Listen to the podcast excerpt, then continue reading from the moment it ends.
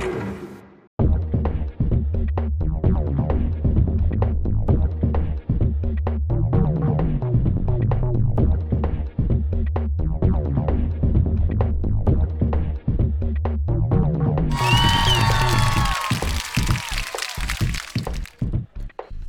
んにちは、とみとです。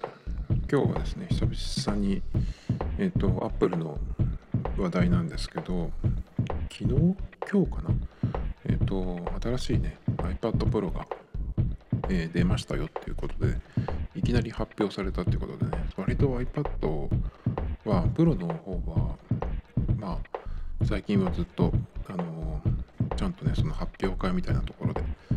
出てたような気がするんですけど、今はねどうしてもそういうのができないっていうのもあるんですけどまあでもこういう感じでね久々にそのいきなり、えードンって発表されるっていうのがあ結構久しぶりじゃないかなと思って、まあ、iPod 時代なんかはね本当にいきなり新しいのが Apple の、えーサイトにね公式サイトに出てしかももうその発表と同時に買えるよっていうのがね結構その、まあ、iPod 時代はそのサプライズ感がすごい強かったんですけど、まあ、最近はね、まあ、iPhone 時代になってからはまあなかなかそういうのがちょっとできなくなったのかな？ちょっと希望的にも。わかんないけど。なのでねこういうのちょっと久しぶりだなと思ったんですけどかなり今回は、まあ、iPad Pro は待ってたっていうのもあるので結構ね、えーまあ最近のなんだろうなアップルのその新しいものの発表の中ではかなり僕個人的にはねか見てて楽しいというかテンションが上がった発表でしたね。なのでまあそのまとめみたいなのはねまあちゃんとしたところがやると思うんでまあ個人的にどういうところが、え気になったのかそれからまあ買うのかっていうねどれを買うのかみたいなそういう話をね、まあ、していこうかなと思うんですけどまずはですねやっぱり、iPad Pro ですね。12.9インチが僕が、え唯一、えー買いたいというかね、え使いたいタブレットのうちの、まあ、唯一のものですね。まあタブレットってもう本当になんだろうな Android のタブレットとかって iPad に比べたら、まあ、全然その話にならないみたいな感じみたいで。えっ、とスマートフォンに関しては Android の方が結構まあいろんなね新しいものができたりとか面白いものがあると思うんですけどタブレットに関してはやっぱり、えーまあ Kindle Fire とかねそういうなんかうんそっちは結構その割り切ったものとして使う人もいるみたいだけどまあやっぱりタブレットって言ったら iPad iPad の中で何を選ぶか。まあそのいわゆる無印のものもあるしミニもね、えーとまだ続けてるのでまあその世代世代じゃないやサイズで選ぶっていう感じなのかな。えサイズとまああとは何に使うかで。結構その最近はそのプロができてからもうどのぐらい経つんだろう。3年以上は経つと思うんですけど最初はちょっとプロって言ってもなんだろうなその Mac みたいに使えるわけじゃないしあのできることもねそんなにあの普通の iPad とそんな変わらないんじゃないっていうような感じだったんですけど構その iPad Pro がね本当にそのプロっていう名前らしくどんどん進化してきてまだまだ僕個人的にはあのなんだろうなその進化の伸びしろみたいなのはまだまだあると思うんですけどまあ Apple がねそのどういうふうに考えてるかとかまあどこまでやるかっていうところだと思うんですけどまあ今回ねえっとまあ iPad Pro えー普通だったら普通っていうかその最近のそのリリースのタイミングだったら秋にね大体その出てくると思うんですよね。で11月10月後半から11月くらいには、まあ、早い人は、えー手にできるっていうような感じだったんですけど去年で2019年は iPad Pro が発売されず何の発表もなかったですね。で3月にだから今ですね出るのかなっていうようなちょっとその噂は聞いてたんですけど何にもねその、まあ、従来だったらその発表イベントがあってっていうことなんですけどそれもまあなかったのででこのコロナになっちゃったんでね、えー、どうなるかなと思ってたんですがなんとね3月に本当に来たよっていう感じでまあ僕は12.9インチがえー、まあもともと使ってたんですよ。ホームボタンがついてる方のえっ、と一番最後のモデルだから何世代だろう？忘れましたけど。それそれを使ってたんですよ。だけどぶっ壊してしまいまして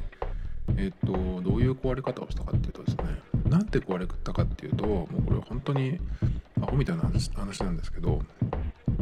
サッカーゲームをやってましてね。でものすごい頭にくるサッカーゲームなんですよ。毎回毎回その試合がねこう操作されてるんです。はっきり言って絶対認めないと思いますけどコナミはね。あのー、なんだろうな。特にコンピューター戦なんですけどコンピューターがシュート打った時に、えー、ディフェンダーとかキーパーがね明らかにこれボールを避けるようになってるなとかね。あとこちらがこうパスを回してる時にあのー、取れるのにスッとこう後ろに引いてね取らないとかなんかそういうまあもろもろいろいろあるんですよ。ロスタイムがコンピューターの方は延々5分とか伸ばすってね。1分のロスタイムなのに。何分やってんだよっていう。僕はもうもろもろ本当にもう細かいこといっぱいあるんですよ。やんなきゃいいんですけどでもそれをやっていてね、えー、と結構ねあの画面の真ん中にパンチをしてたんですよ。頭に来た時に。であの何発パンチしてても全然やっぱそのガラスっていうかその画面自体は丈夫なので全然大丈夫なんですよ。あのひびも入ってなかったし。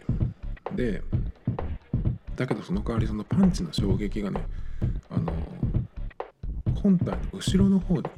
行ってましてだから後ろの方がボコボコだったんですよ。だから結構やばいかなと思ったんですけどそれでもねえっ、ー、と全然問題なく使えてました。Apple Pencil も、えー、全然普通だし画面のディスプレイの見た目もね特に影響なくって普通に使えてたんですよ。だけどえっ、ー、とそのパンチじゃなくて壊した時は肘打ちにしたんですね。でいつもだったら画面の真ん中にあのなんだろうこの拳でフルパンチを入れてたんですけどその時は画面のえっとエッジの辺りかな。横ら辺に肘打ちを入れたんですね。そしたらその試合の、えー、画面のまんまなんだろうなその表面の画面、えーと、ディスプレイのガラスの部分は全く無傷なんですけど中側がこうバリッと割れたんですよ。どういう状態になってるのかわかんないんですけどガラスが全然無傷なんですけど、えー、中がねこうバリッと割れて、えー、でなんかそのノイズみたいなこうテレビのノイズみたいな部分と真っ黒のとことあとその最後にやってたそのサッカーのゲームの試合の画面っていうふうにこうなんか割れた状態になってですねもう完全に止まってしまったんですよね。なんかちょっとその、えー、画面がフリーズとかエラーとかだったらねその再起動とかすればまだなんとかなったんですけどもそういうレベルじゃないです。完全に中が割れたっていう感じで、まあ、これはダメだと思って、えー、その瞬間にね、えー、iPad Pro は終わったわけですけどまあそれがねえっ、と8月ぐらいですかね。で、その後ですね、まあ、その iPad Pro は、あの、ホームボタンがあるやつだったんで、えっ、と、それを買ったのがですね、ホームボタンがない iPad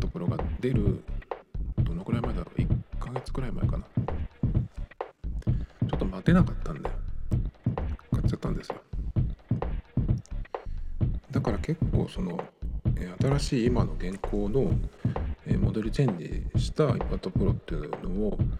使ってないんですね。で実物は見たんですけど、まあ、ちょっと思ったよりなんかその厚みがあるというかあとねベゼルがちょっと太いなと思ってもうちょっとこれなんとかならないかなとまあその、えー、Apple Pencil をねあのボディにくっつけて充電できるようになったりとか Face ID が使えるとかね。その辺はまあ次に使う楽しみとして取っておいて。でまあしばらくね、えー、経って、えー、そろそろ新しいのが出るんじゃないかっていうね、えタイミングになってきたなのでその現行のやつを買うんじゃなくてちょっと、えー、次のがどうなるか待ってみようと思ってたんですよ。でまあ今回ね、えー、今日ですか、まあ、ついに出たんですけど、まあ、気になるところはえっ、とまあ新しい機能が何があるのかそれから、えー、デザインですねデザインが変わったのか今言いま言いましたけどそのベゼルが、えー、もうちょっとそう狭くならないかなっていうのととは厚み自体サイズ自体は別に厚くなってるって感じはしないんですけどやっぱりそのえっ、ー、と横の部分がねフラットになったってことでちょっとその一番最初に iPad が出た時のようなちょっとこう厚みを感じるんでなんかあの辺もちょっとなんとかならないかなと思ってたんですよね。えっ、ー、とそれからまあそうですねまあサイズの部分、まあ、あと価格はどうなるんだろうっていうまあ新機能が乗った分、えー、値上げになるかなとかねいろいろ考えてまあその辺もろもろどうなるか見てからねその現行のものを買うかそれか新しいものを買うかどうしようかっていうところだったんですがえっ、ー、とまず iPad Pro 11インチと12.9インチそのままのラインナップで出てたので、まあ、12.9インチが欲しい。僕僕としては12.9インチが継続されたってことでねまあ良かったよかったっていうことですね。で何が変わったか。あ発売日は3月25日なのでまああと1週間ぐらいですかね。えー、ということで何が変わったかなんですけど正直個人的には特に何も変わってないっていう、えー、いうふうに片付けてます。もちろん変わったところはしっかりあるんですけどそれがですね、まあ、一番のりはカメラなんですよ、まあ、iPhone と同じですね。最近もう何年も、I えー、iPhone が出るたんびに変わるところがカメラっていう。カメラカメラが変わったっていうふうに言われると個人的には何も変わってないっていうふうに解釈してます。特にそんなに使わないしね。まあ、CPU がその新しくなるとかって当たり前なのでその辺もあの特に、えー、何か変わったっていう項目としてはカウントしてないです。でカメラがどう変わったかっていうと、まあ、超広角カメラが、えー、ついたっていうえっ、ー、と iPhone と同じようにレンズが2つですね。で11と11シリーズと同じようにあの四角いユニットになってます。まあこれは結構そのケースのリークとかでねまあこうなるんじゃないかっていうのが出てましたけどちょっと個人的にはねこの四角いのは勘弁してほしいなと思ってたんですがこうなってしまったでもう一個カメラの、えー、新しい追加要素でライダースキャナーっていうのがついてますね、まあ、3D 認識用なんですけど。でそれからですね、えー、ストレージが一番下が今までは64ギガだったんですけど128からになりましたっていうことで、64ギガってね iPhone でもそうですけど僕は必要ないいらないモデルだなと思ってたのでこれが128からだったっていうことがね良、えー、かったなと思います。64とかってやっぱりどう考えてもね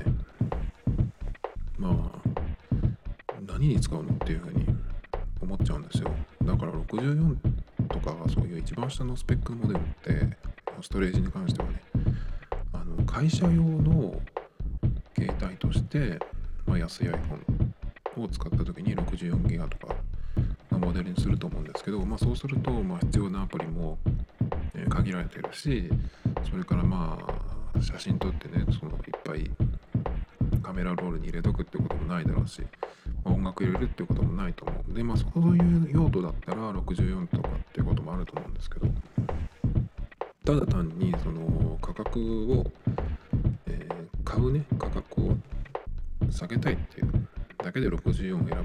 ぶと絶対後悔すると思うんですねだから64っていうのはなんだろうなその法人向けとかに用意しとくっていうのはまだありありかもしれないですけど一般のユーザーが買うのに64っていうのは出さない方がいいんじゃないっていうのをずっと思ってたんですよね。で結構その新しいモデルが出るとその中古市場にね個前のやつとかがあのたくさん出るっていう風になるんですけどそうするとやっぱりね見に行ったりするとやっぱ64がね多いんですよ。で64なんで正直個人的には全然使いたくないのであのなんだろうなその1万円とかをケチって64とかにするっていうなんかそういう買い方をする人ってやっぱ絶対いるんですよねだからまあそういうのやめて、まあ、128から最低でも。っていうのはねいい変更だなと思いました。で価格がもうこれいろいろ細かくは言いませんけど個人的に欲しいところを見ました。それが12.9インチ Wi-Fi モデルでえー、2頃256か512かなと思ってたんですよ。で12.9インチ Wi-Fi の512ギガ12ギガのモデルの、えー、値段を見てみました。そうすると税込みで15万1580円まあ15万2000円とざっくり計算してもいいのかな。でやっぱり Apple Pencil が必要になるのでそうすると、ね、第2世代のペンシル。これが、えっと、1万5950円。これも税込みかな。そうすると 12.9Wi-Fi の512でプラス Apple Pencil で買った場合いくらになるかっていうと税込みで約16万8000円ですね。20万ぐらいかなと思ってたんですけどまあこの辺はそうでもなかったっていう。まあこのぐらいになったらいいかなっていう感じですね。でもあの一番上のモデル一番下のモデルともにちょっと安くなってるんですよね。えっ、ー、と12.9インチでいうと 1TB モデルが、えーと、旧モデルに比べて1万3000円くらい安くなってるんですよね。これで17万5780円なんで。なので Apple Pencil と組み合わせてもまあ20万いかないっていう感じなので結構うん買いやすいんじゃないかなと思います。特にねえっと Mac とか PC から移行したいっていう人にとっては使うかどうかは別にしても2頃とか512ぐらいで考えると結構使いやすいんじゃないかなと思いますね。買いやすいんじゃないかなと思います。で前のモデルの時っていうのは 1TB モデルだけはなんかそのなんだっけな CPU だったかメモリーだったかちょっと違うんですよね。だからその容量っていうよりかはそこの部分で 1TB をえっ、ー、と選択っていう買い方もあったみたいなんですけどその辺はちょっとどうなのかな。この辺今回はちょっとまだ見れてないんですけど。まあでもそのスペックで何をやるかっていうことですけど、ね、まあそのメモリーが他に比べていいって言ってもそれ、うん、その、うん、メモリーのモデルを使って iPad Pro でそのやるよりかは Mac とかね PC を使った方が良かったっていうんだったらね、まあ、わざわざ iPad Pro でねそこまでの性能のものを買わなくてもっていうふうになっちゃうんですけど、まあ、あとはねえっとそのハードだけじゃなくて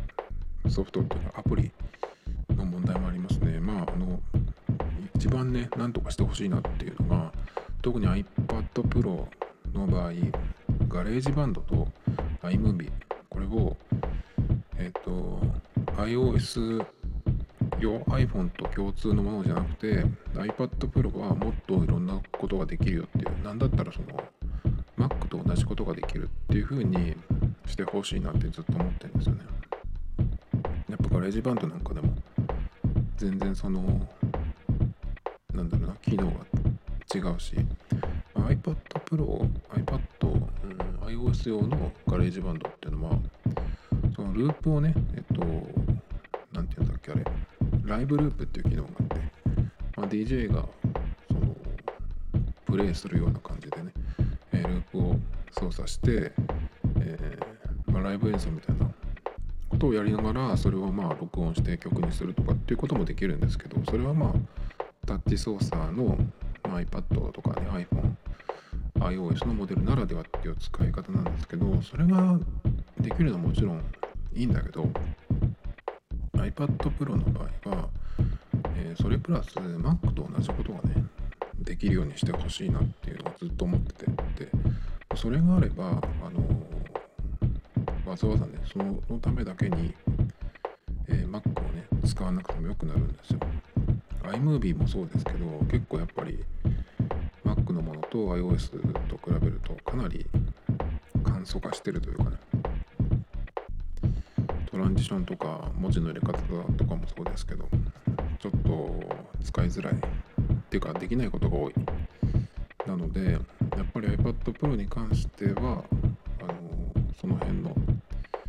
アプリをね Mac と差をつけないでほしいなっていうのがまあ結構切なる願いですね。でサイズは特に変わってないっぽいですね。重量があの新しいカメラユニットが入ったっていう分 10g アップしてる。そうですね。10g っていうとまあそんなに変わんないと思う。まあ実質、えー、同じような感じだと思います。今今出ている、えー、Face ID 対応の iPad Pro ですね。と、えー、サイズ重さは特に変わってないと思う。で、ね、ベゼルを気にしてるんですけど多分そのままっぽいです。あのねこの画面とか写真で見るよりも実物を見た時に結構そのベゼル太いなっていう風に感じたんですけどまあそれもおそらく変わってないっぽいですね。だけどそのベゼルを、ね、このサイズでベゼルだけ狭くするっていうとおそらくその iPhone みたいにノッチになると思うんですよね。それだけは勘弁してほしいなと思ってたんでそれになるよりはマシかなと思ってますで新しいカメラがえっ、ー、と二眼カメラになって超広角が、えー、乗ったっていうことなんですけどこれはねでも結構ありがたいかもしれない。っていうのは iPad のカメラってしょっちゅうその iPhone のカメラ使うみたいによく使うわけじゃないんですけど、まあ、ほとんど使わないですね。だけど紙の書類とかね紙をスキャンするっていう時に、まあ、一番使うんですよ。でその時にえっとテーブルとか机の上に置いた紙を真上からスキャンするっていうことはよくあるんですけどこの場合カメラが広角になってくれるとあんまり持ち上げなくて済むんですよね。場合によっては結構その、まあ、立ち上がったりするぐらい。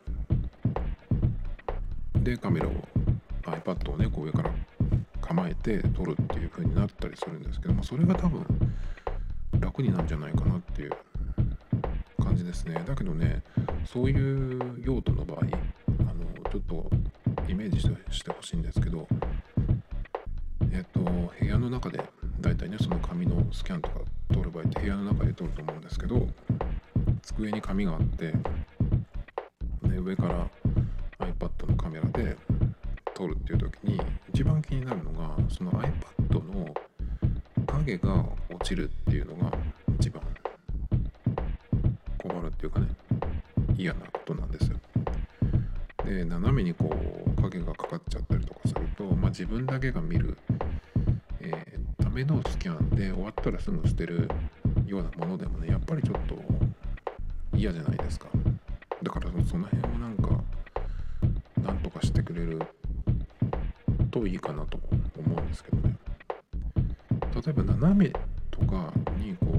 影が入っちゃう。一部にこう影が入っちゃって一部が暗くなった時っていうのはなんだろうなその影が当たってないところと同じ明るさに自動的にしてくれるとか。なんかそういうのがあったらいいなと思うんですけどね。まあでもあれかな。あのあんまり持ち上げなくて済むっていうことは全体にもしかしたら影がかかるぐらいになるからどういあの均一にの明るさで撮れるとか感じになるのかな。でまあ気になれば、えー、撮った後にねそのシャドウ持ち上げとかなんかその辺でパパッと調整するとかすれば楽かもしれないですけどね。あとはえっ、と通信通信方式とかね 5G にはまだ非対応みたいですね。だけど Wi-Fi6 は対応してるっていうことなんでそのルーターで、対応してる速いやつを持ってる人は、恵が受けられるっていうことらしいですね。5G に関しては結構、えー、まだまあソフトバンクがなんかねその 5G の、えー、サービスを始めるみたいなその対応してる端末をもう出すみたいなことを言ってたような気がするんですけど。まあでもえっ、ー、と通信規格が変わる時ってやっぱり発表してから誰でもその 5G、まあ、今は LTE ですけどそれが使えるようになるまでってまあ1年ぐらいはかかんじゃないかなと思うんですよね。なのでまあ別にそれはいいかなっていう感じですねでもね通信に関しては、まあ、僕多分 Wi-Fi モデルを買うかなと思うんですけどやっぱり今はねまあその格安 SIM とか eSIM とかもあるんで今回は、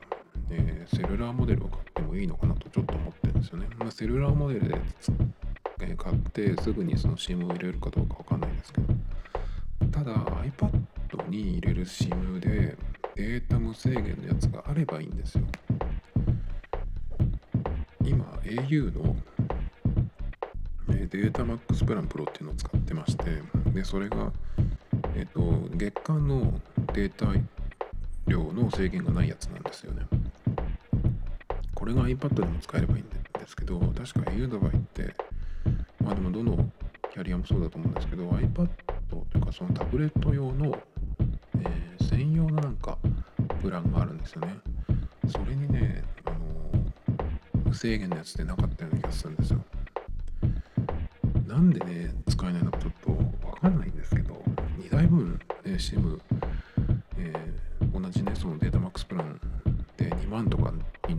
それでもいいんですけどなんで使えないのかなっていうのはねちょっとすごい、えー、わかんないんですけど。だからもしかしたら、えー、eSIM のサービスとかあと格安の SIM の方でね。まあそっちの方が、えー、容量無制限とかってやってくれるところの方があると思うんですけどただそうするとうんやっぱりその何ていうの回線を借りる形なので格安 SIM の場合は。だからやっぱり速度がねどうなのかなっていうのが心配なんですよね。容量無制限でも全然いつもいつ使っても遅かったら全然使い物にならないじゃないですか。だったら iPhone にテザリングの方がマシじゃんっていう風になるんですよね。まあそれかまたは iMAX を使うかっていう感じなんですけど。その辺もねこうなんかいちいち考えなくてもいいやつが使えるのでいい環境が取れるといいんですけど。それから、まあ、タッチ ID はもちろん今回もなしで Face ID のみっていうことでね。iPhone も、えー、フェイスとタッチとダブルになるんじゃないかっていうのはねそういう噂もたまに聞きますけど iPad の方で来なかったっていうことはねおそらく iPhone でも来ないんじゃないかな。?Face ID で iPad 使ったことないからわかんないですけど、iPhone の場合だと寝起きの顔が認識してくれないとかね、なんかそういうこともあるみたいですけど、iPad の場合は、あんまりそういう、なんか困ることはないのかな利用シーンとか考えると。まあこの辺は、ちょっと使ってみないとわかんないですけど、まあそんなに関係ないのかなっていう。で、今回一番ジックキーボードっていうねえっ、ー、と iPad とくっつけて使うあのキーボードですねこれが変わったよということで確か去年のモデルがえっ、ー、と何ていう名前だっけかななんとがフォリオっていう名前だったんですよね。まあ、そのフォリオっていうのはなくなってマジックキーボードっ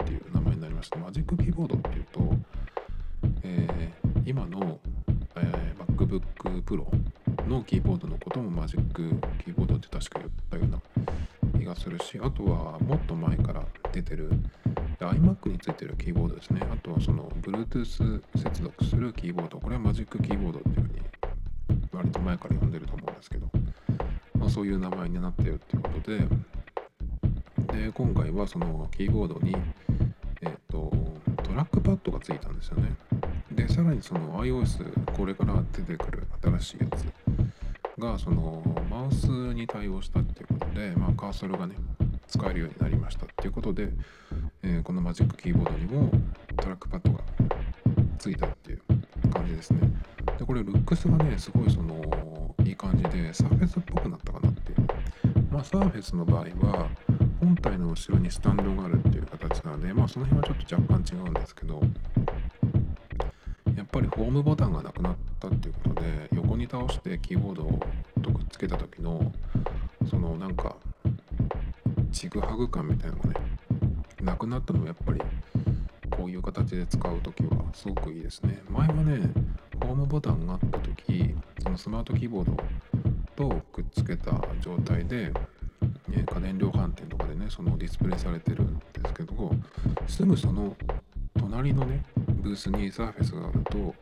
サーフェスの方がこう一体化してる感じがするんだけど iPad とスマートキーボードの場合はそのやっぱり、しておいた時にホームボタンがね片方にあるっていうのでちょっとすごく変な感じがするんですよ。だけどねもうそれもないし。でしかもそのキーボードに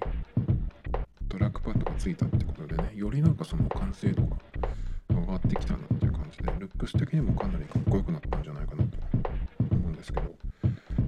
でその iOS13.4 っていうのが今度出るんですけどそれでねそのカーソルが、えマウスカーソル対応になったっていうことなんですけどこれね前にねあの Mac お宝鑑定団のダンボさんっていう有名な人がいるんですけどそのダンボさんがバックスペースの中で言ってたのかな？ですごい面白い話だったんですがその、えーと、iPad に、えー、マウスが使えるようになるかどうかみたいな話をしてた時に iPad の場合 iPhone でもそうですけど iOS の時はそのタッチして操作するじゃないですか。でタッチして操作するってことはアイコンなり何なりをポンってこう押した時に操作が完了するんですけどマウスの場合っていうのはカーソルで操作するのでカーソルがそのアイコンとかリンクのところに乗ったっていうので、乗ったっていうことを認識するのでこの1個のアクションでそこからクリックっていうクリックして離すっていうのでそのもう1個の操作が入るっていうことなんでその設計がねえ、iOS と Mac では全然違うんだよっていうことでもしねその iOS でカーソルマウスカーソルを使うようにするって言ったらその辺をなんかその解決しなきゃいけないから、まあ、簡単にはね、えー、Bluetooth のマウスをあの iPad につなげたとしても難しいっていうようなね話をしてたんですけど、まあ、今回ねえっとそのトラックパッドもキーボードについてマウスをね、えー、サポートしたということでまあその辺はねえっと解決できたんだなっていう感じで公式のページにもねタッチ優先のその設計をされてる iOS なんだけど MacOS の挙動も取り入れたなんかハイブリッド仕様みたいなねことが書かれてたんで。でそのカーソルは PC の時のような矢印じゃなくってサークル丸になってました。でそれが URL とかテキストのとこに行くと、あのー、それに応じて形が変わるっていう感じなんですね。PC の場合は矢印が、あの、どっかにこうリンクのところとかに行くとですね Mac の場合は指の形になるんですね。なんかこのミッキーマウスの手袋みたいな。やつに、え、変わるんですけどそうじゃなくてえっ、となんかそのリンクというかねそのアイコンのところがなんか表示が変わるっていうような感じでカーソルの、形自体は消えてたような気がします。なんかで見たんですけど。まあだからちょっとその辺はえっ、と PC のカーソルとはちょっと感覚が違うと思うんですけど。まあそんな感じになったよっていう話でしたね。でえっ、と最新の iPad Pro じゃなくてもこのカーソル、えーマウスカーソルが使えるっていうことらしいんでね。だけど個人的にはこれどういう用途で使うのかなっていうのがちょっとわかんないんですよね。えっと iPad なんで別にカーソル使うよりも手で操作すればその方がいいじゃんってそういう設計の OS だしね。だからわざわざカーソルを使うっていうのは何でだろうなってどういう人が欲しかったんだろうって。で一個だけ思いついたのはその普段のねその何ていうのかな。アプリを使ったりとかっていうその OS の操作にに関してはいらないと思うんだけどえっとドラッグして範囲選択するとかオブジェクトとかなんかをこう移動させるっていうのはその長押ししてやるとかっていうよりかはマウスで掴んでっていうそのなんかドラッグ操作を頻繁に使うアプリを使う人にとってはマウスカーソルが欲しかったのかなっていう感じがしますけどね。あとはま単純にその画面が汚れるから触りたくないとかそういう用途かな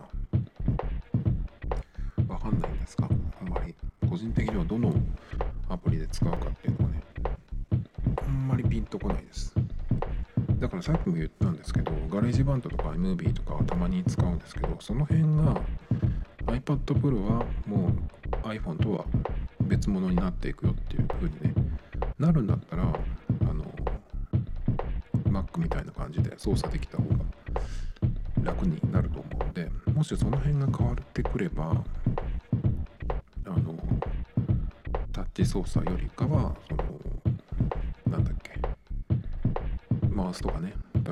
操作するっていうのが普通になってくるのかなっていう感じがします。でトラックパッドの機能なんですけどこれすっごいナイスだなと思ったのがジェスチャーも使えるっていうことらしいです。Mac を使ってる人だとあのジェスチャートラックパッド7のジェスチャーっていうのはよく使うと思うんですけどまあドックをね呼び出したりとかコントロールセンターを呼び出したりっていうのをもうそのジェスチャーでできるしあとスライドオーバーっていうねも、えーできるということなので。でもねあのなんだっけそのトラックパッドの広さ自体は Mac に比べたら全然狭いと思うんでどどのくらいの、えー種類の操作が指5本指使ってこうバッと広げてホームボタンホーム画面を表示したりとかね。ホーム画面って言わないか。デスクトップか。あとこうデスクトップ自体を切り替えたりとかね。でもおそらくそういうこともできるようになってくるのかな。っていう感じがします。だからねこれは結構ああなんか面白くなりそうだなと思ってすごいナイスな感じがしましたね。でこのねトラックパッドがあるっていうことで今まで僕はその iPad にキーボードをつなげるときは Bluetooth のキーボードを使ってたんですが今回もしかしたら初めてねこの、えドッキングさせるタイプの、え Apple の、えキーボードを初めて買うかもしれないですね。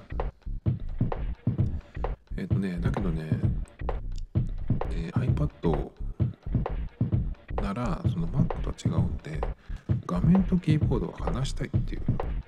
のがあるんですよ。だからスマートキーボードじゃなくて Bluetooth のキーボードをいつも使ってたんですよ。うんそうするとどういうことになるかっていうとその MacBook の場合はキーボードと画面がくっついてるのでそのいつも自分の目とえー、画面の距離っていうのは同じなんですよ。あんまり話せないじゃないですか。本当はもっと僕は話して使いたいなっていうふうに思ってるんですけどだから iPad でキーボードを使う時っていうのはキーボードはまあデスクに、えー、いる場合椅子に座ってるっていう状態だったら膝の上にキーボードを置いちゃうんですよ。で、えー、iPad の画面自体はどこでも好きなところに置くっていう感じで、まあ、もちろん手が届く範囲ですけどちょっとだから離せるですね。膝の上にキーボードを置くとその机の上に置いてる時よりも前かがみにならないし姿勢的にも楽なんですよね。っていうのがのとあとは、えー、スマートキーボードよりかは軽いなと思うんで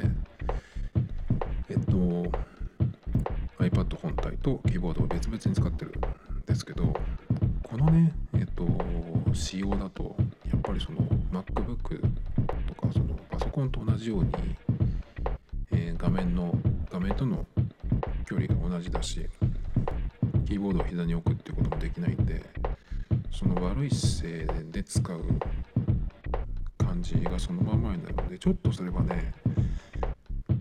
うん考えちゃうかな。もしえ Bluetooth のキーボードでトラックパッドがついてるとかっていうのがあったらそっちを買うかもしれないですけどまあどうですかね。多分それはないのかな。でも今回は初めてこの、まあ、今までのスマートキーボー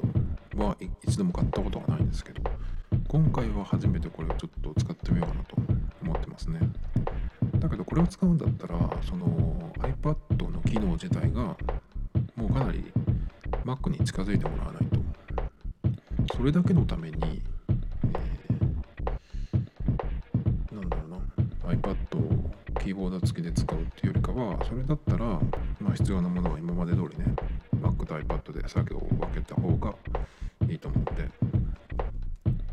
だからどのぐらいその、えー、Mac を使わなくても iPad でその無理なくね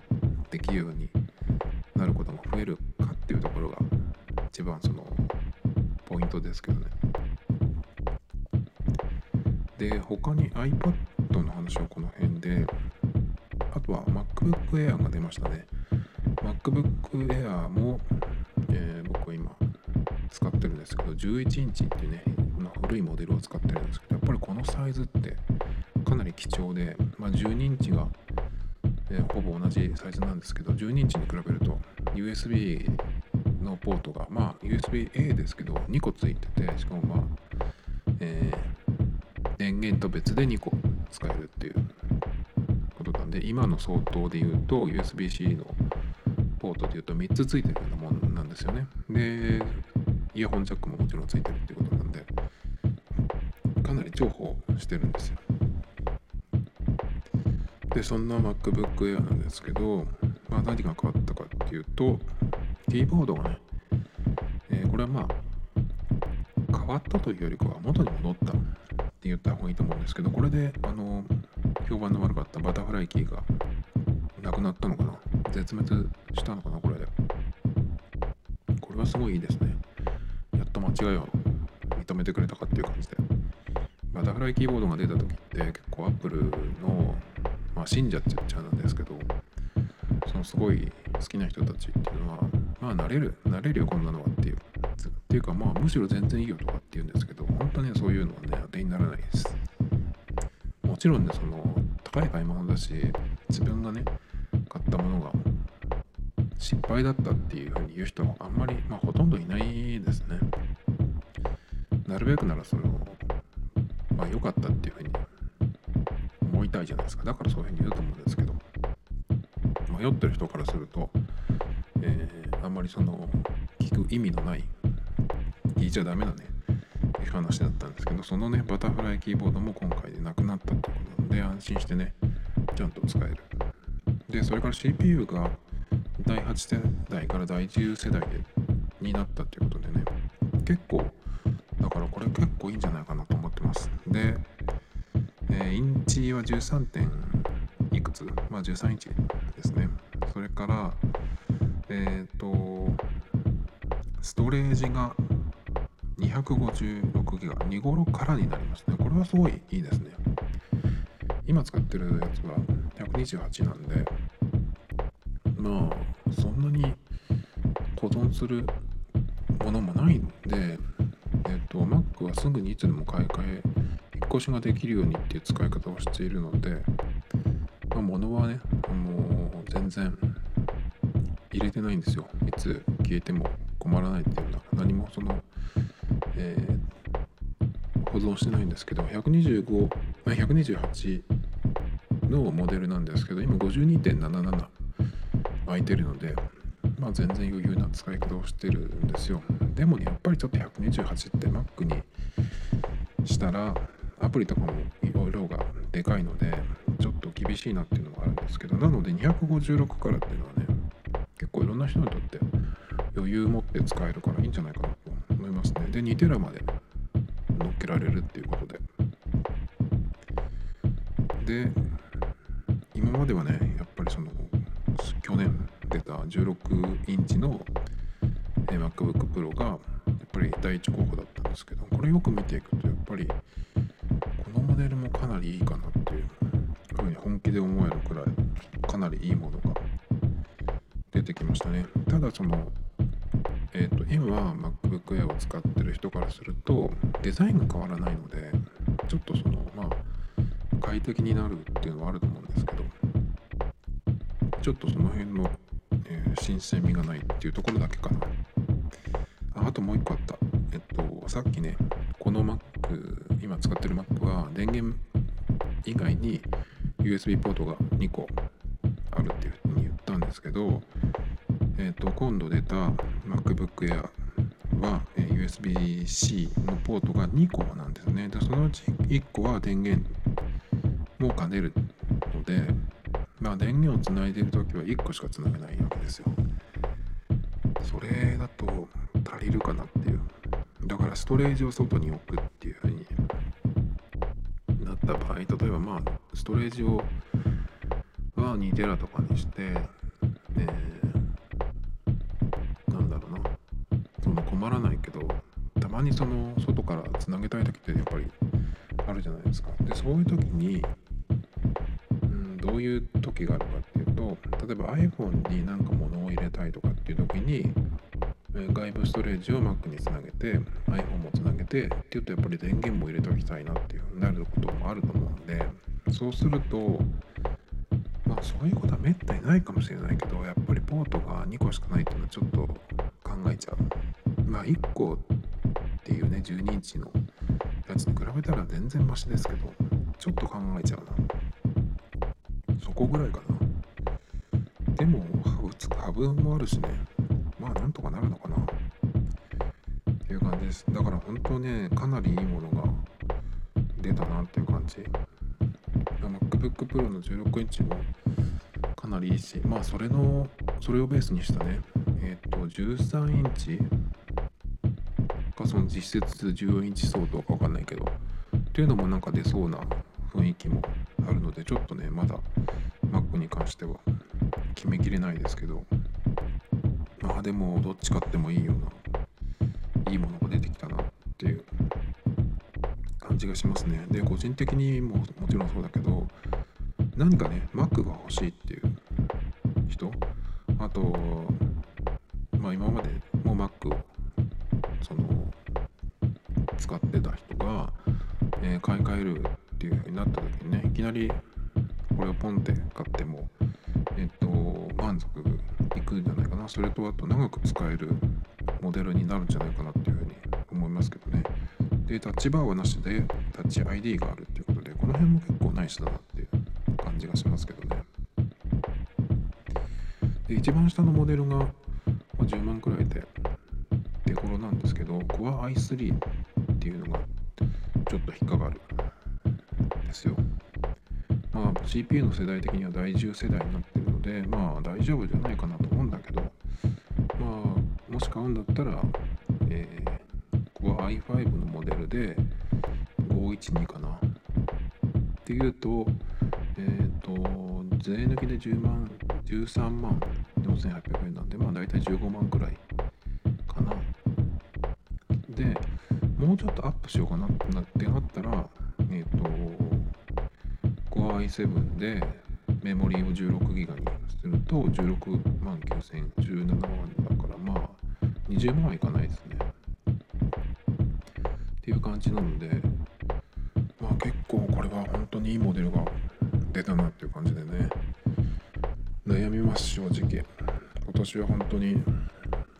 iPad も Mac も本当に買い替えないとなっていうタイミングなので。ずっとねここ何年かは Mac に関してはこれが欲しいっていうモデルは1個もなかったんですよ。かなり妥協して。やっぱりその一番の原因はキーボード。ですよね。キーボードとあとはやっぱりポートの問題だったんですけどやっぱこの辺がえっとそのデザインがねものすごくこうガラッと変わって新しいものが出たっていうようなねそこまでの驚きはないですけどちゃんとやっぱりいいものを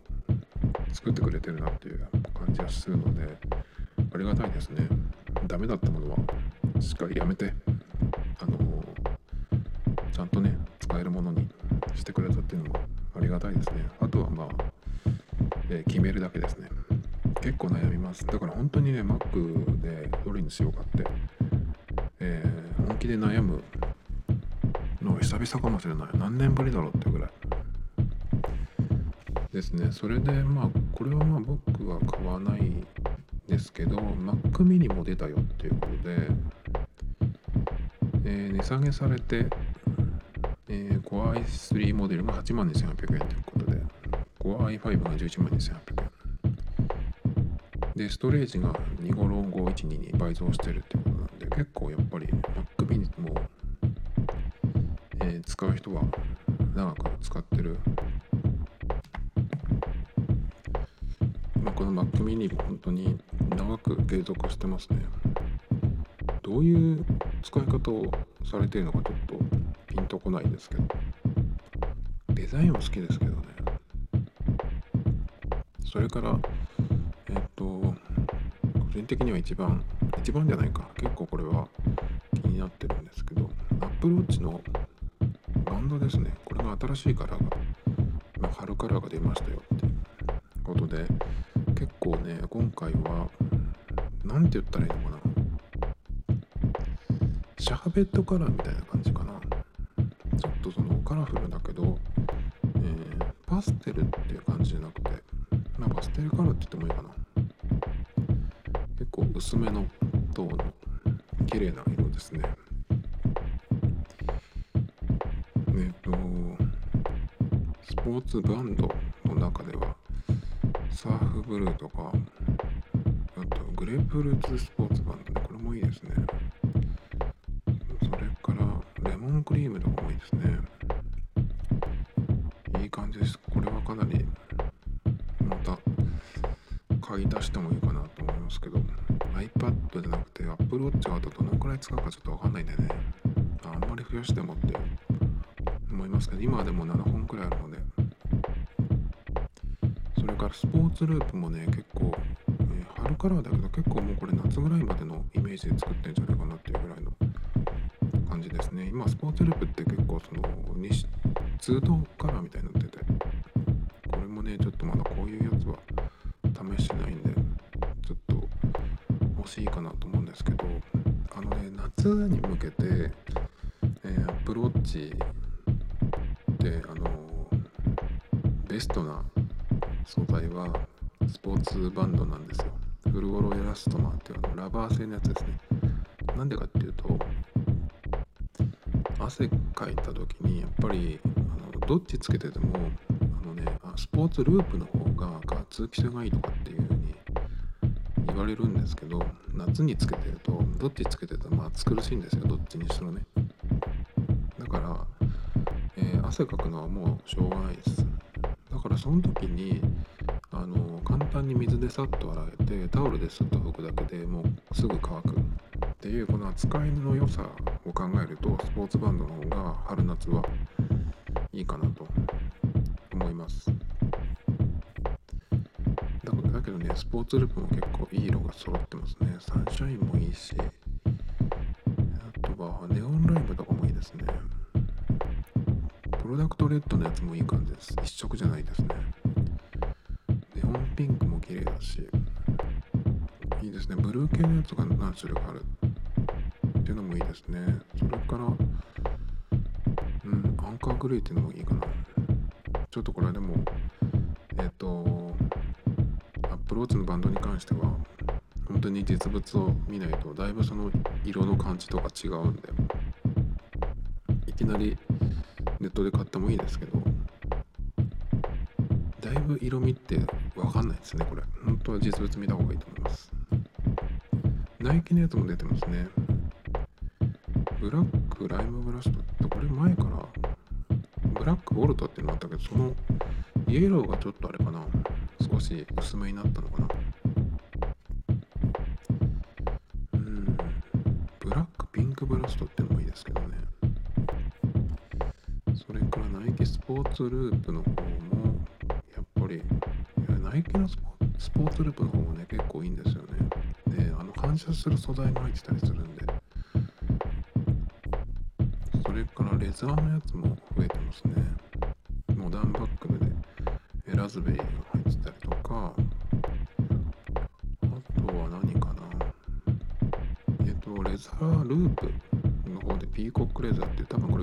系だと思うんですけどそれが入ってますね。ブラックが継続して、えー、売ってるようになったのは良かったですね。一回消えたんですよ、ブラック。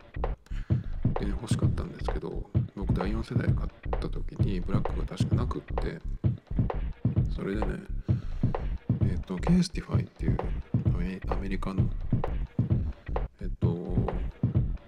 ところで買いました。それはでも本革じゃなくてレザー風なので、まあ、ちょっと風合いは違いますけどだけどその濡れた時とか扱いはそのあんまり気にしなくていいからいいかなと思うんですけど、ね、やっぱちょっと硬いですね。でエルメスのやつも今回はちょっとその柄が入ったものが入ったりとかしてね。まあ5万円5万1800円とかなのでなかなかの値段ですけど。そんな感じかな。ネーゼループも相変わらず売ってるしそれからリンクブレスレットもまだあるんですね。3万7800円とか4万1800円なので結構高いですけど。まあこれはでも、えー、ステンレスを買わないとって感じですか。Apple Watch は次どうなるかわかんないですけどね。まあでもそれを見てから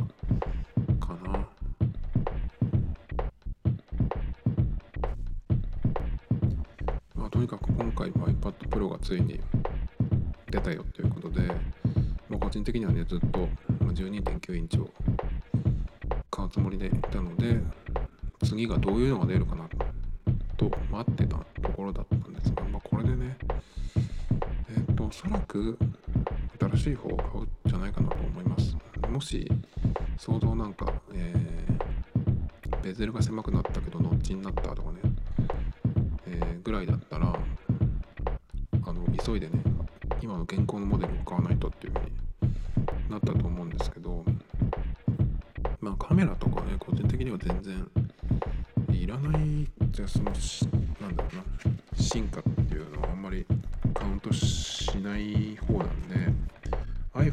もね多分、まあ、僕の感覚で言うと7ぐらいから何も変わってないっていうふうに思ってます。もちろん iPhone10 の形は出ましたけどあれはもうちょっとデザイン的にはダメなんで、まあ、ホームホームボタンないのはいいんですけどで7からなんてかっていうと7で確か、えっと、Apple Pay が入ったんだっけかな。まあだからそこから特にその用途も変わらないしっていうことなのであんまり何も変わってないっていうふうに言ってるんですね。まあ毎年まあ、はっきり言っちゃうとカメラが余分になっただけっていうようなところだけなんで。なのでねまああんまりその iPhone は変わってないんですけどまあ今回はそういう感じで言うと iPad Pro も特に変わらなかったっていう感じですかね。まあだけど新しい方買っといた方が長く使うっていうことを考えたらえ CPU も若干上がってるっぽいっていうのもあるんで、まあ、それとあとやっぱり、えーマジックキーボードをね使うっていうことを考えると、まあ、新しいものを買っとけばいいんじゃないかなっていう感じですかねあとはまあ Mac もなりますけどまあもうちょっと悩むかなと思います Tomito Times Podcast. This program was broadcasted you Anchor FM.